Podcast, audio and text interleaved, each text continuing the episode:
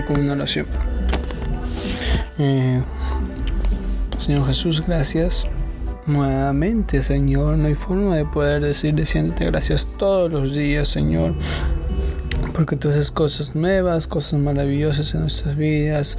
Nos haces, Señor, eh, tu misericordia grande. Haces salir el sol para todos. Haces el aire, Señor, para todos, para los buenos, para los malos, para todo el mundo, Señor. Tú eres misericordioso hasta ahora, hasta este momento, Señor. Y por eso decimos gracias, gracias por la familia, gracias por los hermanos, gracias por los amigos, por los vecinos, por todos aquellos que conocemos y no conocemos también, Padre Santo. Tu misericordia llega hacia cada uno de ellos, Padre amado. Señor, en esta mañana, Señor, te pedimos, Señor, tu dirección. Pedimos que tú seas, Señor, renovando, Señor, nuestra mente, renovando, Señor, nuestro corazón, renovando cada parte de nosotros, Señor, nuestras actitudes, Señor, porque cada día cometemos errores, cometemos fallas, Señor. Perdóname, Señor, si hemos hecho cosas que no te agradan, cosas que, que ante tu presencia no han sido agradables de ti, Señor. Perdóname, Señor, límpiame con tu sangre, Señor. Y y volvemos a ti, Señor, cada día.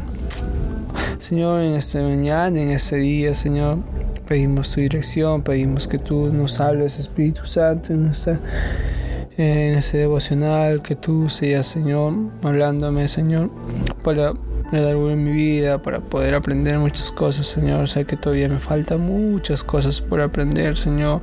Soy todavía como un niño en la palabra, Señor, pero necesito de ti cada día para poder aprender, para poder enseñar también a las demás personas, Señor, mediante tu palabra, no por la mía, Señor.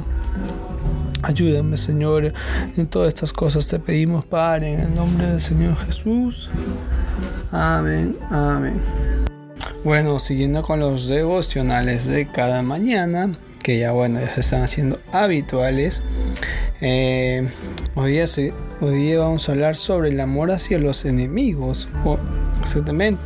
Se encuentra en Mateo 5, del 38 al 48.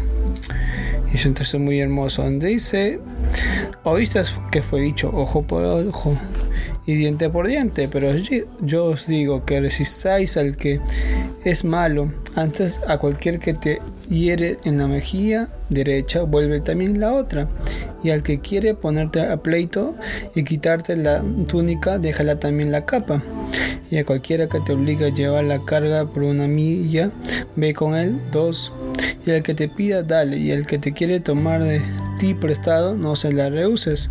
Oíste que fue dicho, amarás a tu prójimo y aborrecerás a tu enemigo. Pero yo digo, ama a vuestros enemigos, bendecid a los que os maldicen, haced bien a los que aborrecen y orad por los que os ultrajan y os persiguen, para que seáis hijo de vuestro Padre que está en los cielos, que hace salir su sol sobre malos y buenos, y hace llover sobre justos e injustos.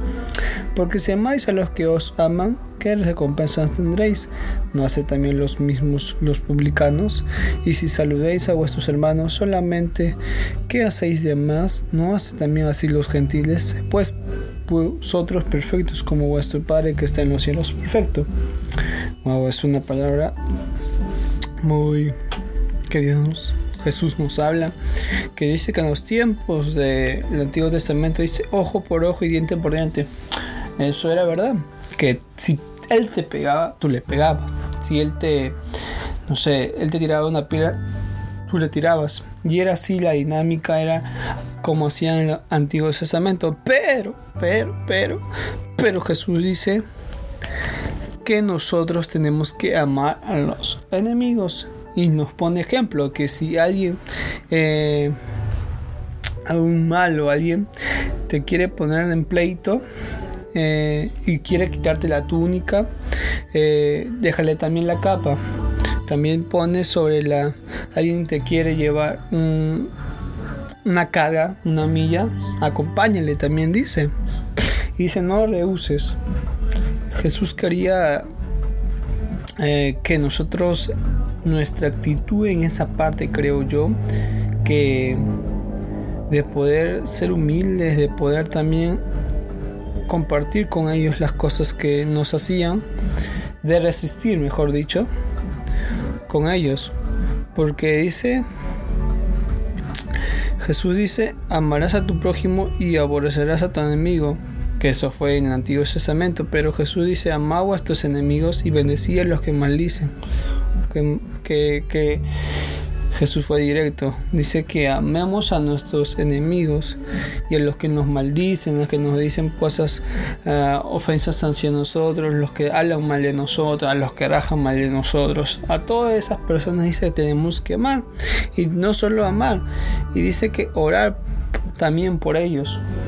No solo queda ahí, sino orar por sus almas que vuelvan a Cristo y también por los que persiguen. Esto lo decía Jesús también porque en sus al comenzar eh, su ministerio, al comenzar también esto le sucedía y más aún los discípulos que todavía eran eh, seres humanos que estaban empezando. Jesús quería compartir eso, quería que sepan eso los discípulos que los iban a maltratar, que los iban a insultar, que los iban a apedrear.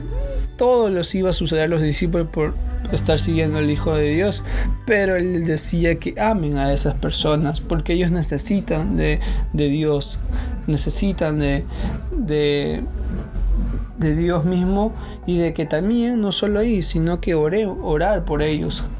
Quería a los discípulos que oren, porque dice que, que Jesús fue manso y humilde en esta tierra, sabemos, pero pero a veces esta carne, eh, si hablan mal de nosotros, ya quiere levantarse y de parar y devolverle y decirle lo doble, lo triple, y es como escopeta estamos ahí hablando.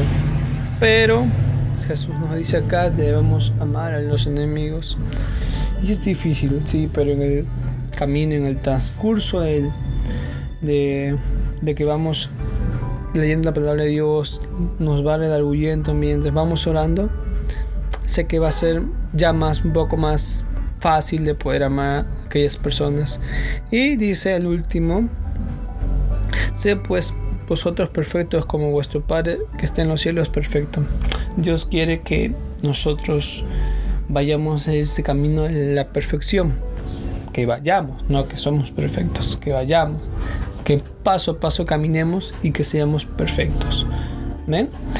Entonces, en resumen, sería que debemos amar hacia los enemigos, a las personas que te maldicen, que te, que te que hablan mal de ti, que te aborrecen. Todas esas personas tenemos que amar y orar por ellos.